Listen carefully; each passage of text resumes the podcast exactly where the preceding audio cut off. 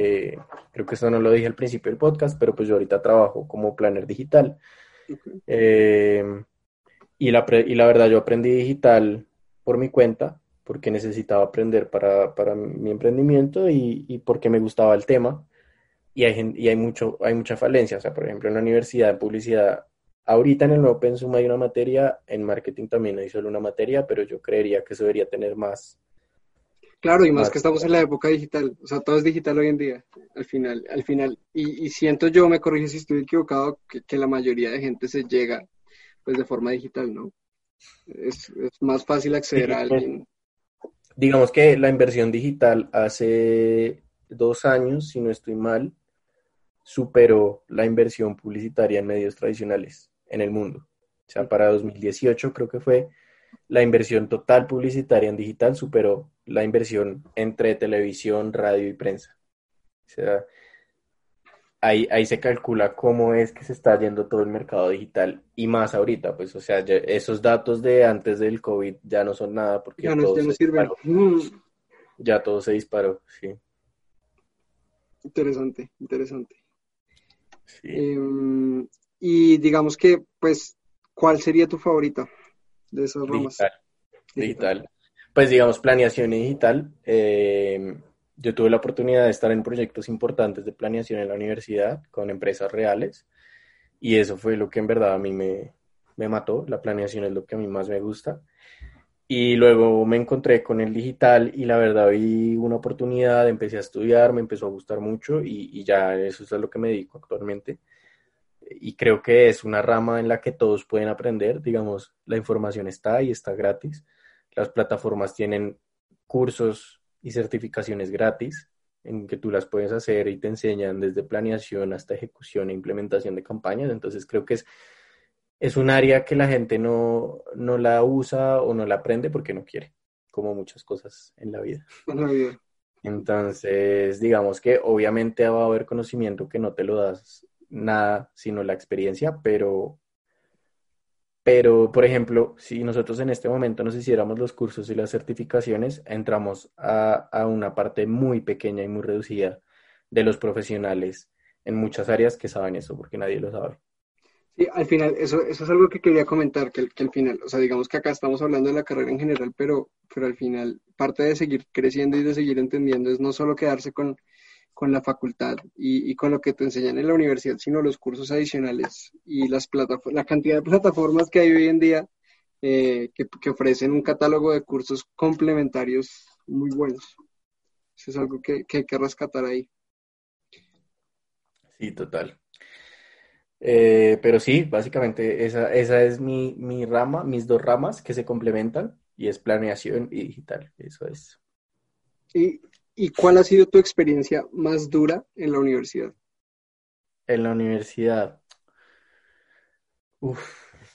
¿Más dura te refieres a más difícil? La que más, te haya retado, la que más, y con la que más, porque normalmente lo que más te reta es con lo que más satisfecho quedas con el resultado. Académicamente hablando, ¿verdad? Sí, académicamente hablando. Bueno, pues yo, yo la verdad creo que fue EFI. Eh, un poquito. Entonces, sí, a ver, yo estaba buscando cómo graduarme porque no quería hacer tesis, no quería hacer eh, monografía ni nada de eso. Y eh, en mi universidad, pues en la carrera hay una opción de grado que es semillero de investigación. Hay muchos semilleros de investigación, yo muchas veces estuve tentado, pero no me gustaba porque eran temas que no me llamaban la atención. Eh, habían muchos sociales y la verdad me daban mamera, hay que decirlo. Entonces, se me, se me, presentó la oportunidad de que un profesor muy bueno, que para mí es muy bueno, em, supo, porque yo estaba viendo una clase con él, supo que yo estudiaba también mercadeo y me dijo que, que si yo ya tenía proyecto de grado, le dije que no, y me dijo, como marica, estoy en un semillero de planeación estratégica, necesitamos gente de marketing y pues usted tiene las dos carreras, nos puede servir mucho y la idea es concursar en EFI el próximo semestre. Para los que no conocen, que seguramente no conocerán, EFI Awards es unos premios en publicidad que premian principalmente la efectividad de las campañas sobre la creatividad. Eh, entonces, estos, estos EFI Awards eh, hay varias categorías. Está EFI College, que fue en la que yo participé, que es entre universidades, son con marcas reales, con problemas reales. con brief reales. Un brief es como el planteamiento de toda la situación de parte del cliente hacia la agencia. Eh, está también EFI Colombia, que son campañas, hay diferentes categorías, EFI Latam y EFI Worldwide. Digamos que acá ganan las campañas más efectivas que van en relación al, al objetivo de mercadeo que están buscando, ¿sí? Eh, entonces, él me dijo como que, que, que, que, si estaba interesado, que fuera un día tráfico, que tráfico es como una reunión donde se, se habla de las cosas que se van a hacer, que mirara más o menos qué estaban haciendo y que si yo me quería meter. Entonces yo le dije, pues sí, marica, de una.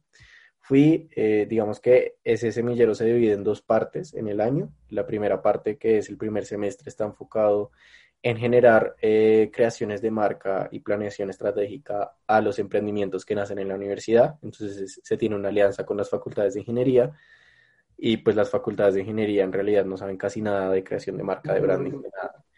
Eh, y es un apoyo que nosotros como semillero le damos a los mejores proyectos que se están volviendo emprendimientos. Entonces, ellos por su parte tienen otros semilleros donde crean emprendimientos y eh, el semillero se llama Ingenio 4B y nosotros como que les planteamos toda la parte estratégica. Lo que yo vi fue eso, gustó, digamos que me gustó porque, porque es meramente estrategia, digamos que tenemos ayudas de otros semilleros gráficos que nos bajan todo a piezas, pero nosotros somos pura planeación, eso fue lo que a mí me gustó. Entonces yo le dije al man que de una, pues me interesaba mucho participar en EFI, eso es una oportunidad que muy pocas, muy pocas personas tienen porque ese semillero es como, pues literal, a uno lo buscan los profesores, o sea, no es como tan fácil entrar. Eh, no es para todo el mundo, no todo el mundo tiene acceso a ese tipo de semilleros. Exacto, pues digamos que es, es, tan importante porque representan a la universidad que pues solo pasan como los que de verdad, los perfiles que en verdad se necesitan, ¿sí? Ok. Entonces, eh, nada, a mí me dijeron, entré y ha sido de las experiencias más duras porque no dormía y porque fue una investigación grandísima que nos tocó hacer todos nosotros. No puedo contar nada porque firmé confidencialidad.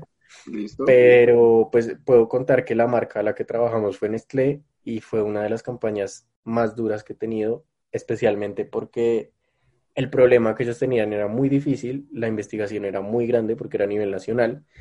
Eh, y presentamos tantas ideas y tantos conceptos y todo se caía y nada funcionaba que en un punto del semestre dijimos como marica, nosotros no servimos para la publicidad, weón, ¿qué estamos haciendo? O sea, en, verdad es muy difícil. Entonces, como que eh, era, era, bien, bien difícil y fue muy duro porque, porque aparte de eso, yo estaba con mi proyecto de grado. Entonces, digamos que tú te metes al semillero, pero a la par con eso tienes que construir tu proyecto de grado con un entregable.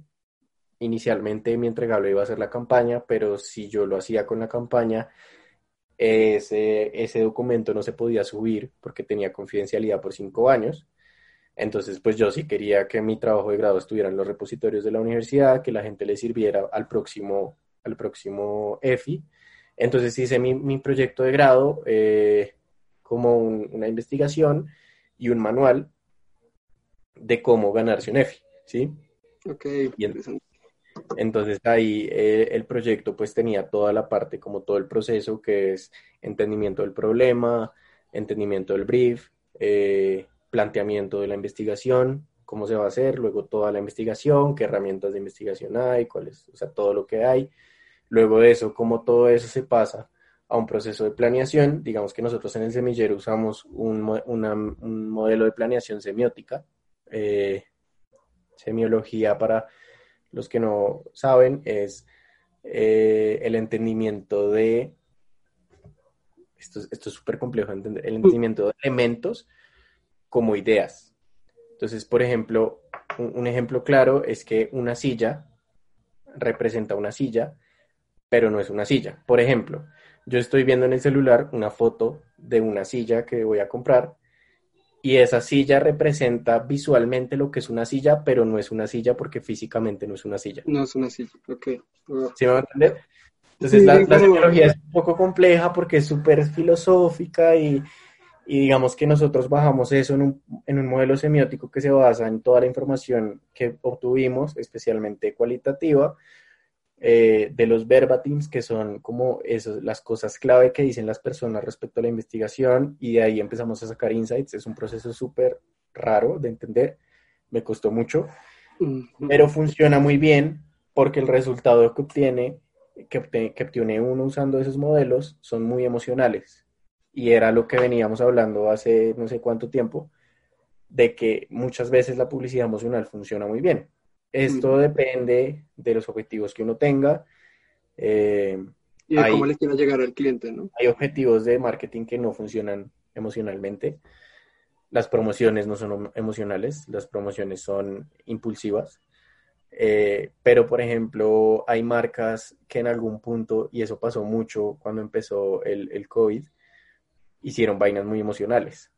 Sí, de hecho hoy en día se ven los comerciales de, Somos Fuertes Juntos y... Eso se llaman manifiestos y lo, y lo que hacen son mostrar la posición emocional respecto a un tema de la marca. Entonces, todos esos manifiestos que dicen juntos saldremos adelante, somos una trabajadora, nuestros colaboradores, todo eso es puramente emocional y tiene como objetivo generar un brand equity que es posicionar a la marca. Ahí no importa el producto, o sea, tú ves esos comerciales diciendo, hablando de eso, y raramente muestran el producto. De pronto, si es una industria, no sé, de cementos, muestran las construcciones, o si es una industria de carros, muestran eh, las calles, pero no se enfoca en productos, se enfoca en marca. Entonces, este modelo semiótico tiene ese proceso de crear, eh, crear cosas emocionales que son un driving o un, un trigger muy importante para las personas y que funciona muy bien. Y el objetivo de nuestra campaña tenía en parte eso. Entonces nos funcionó muy bien. Y el punto, ya me extendí otra vez, es que, ese proyecto de grado entonces fue muy duro porque estaba con eso encima de toda la investigación, de escribir el documento final, de las aprobaciones, de volverlo a escribir. Estaba también con la investigación y la planeación de la campaña. Digamos que normalmente lo que uno más se demora es investigación, primero, segundo, planeación, y ya cuando uno tiene la planeación es bombas, o sea, uno baja toda creatividad y listo pero pues no. Ejecutar ese plan no, debe ser tan... Dos meses, tres meses eh, planeando porque nada funcionaba y al final lo logramos, entonces fue súper súper pesado y además de eso también tenía mi empresa encima, entonces fue muy duro, pero creo pero interesante que la universidad te haya, te haya dado la posibilidad de retarte a ti mismo en una forma en que eh, evidencias tu carrera a un nivel ya útil, ¿no? Y en algo real. Digamos, mm. la, sustentación de la campaña fue con Nestlé, con la gerente de mercadeo, con el gerente digital, con el gerente de comunicación. Entonces, es, es una oportunidad muy grande y la verdad aprendí más en ese semestre que lo que aprendí en todos los semestres, sinceramente. O sea, vi todo lo que habíamos visto aplicado en seis meses y fue, fue una experiencia muy dura porque, o sea, incluso me enfermé eh, enfermar del estrés y de todo encima, pero, pero fue muy, muy chévere, la verdad, me gustó mucho.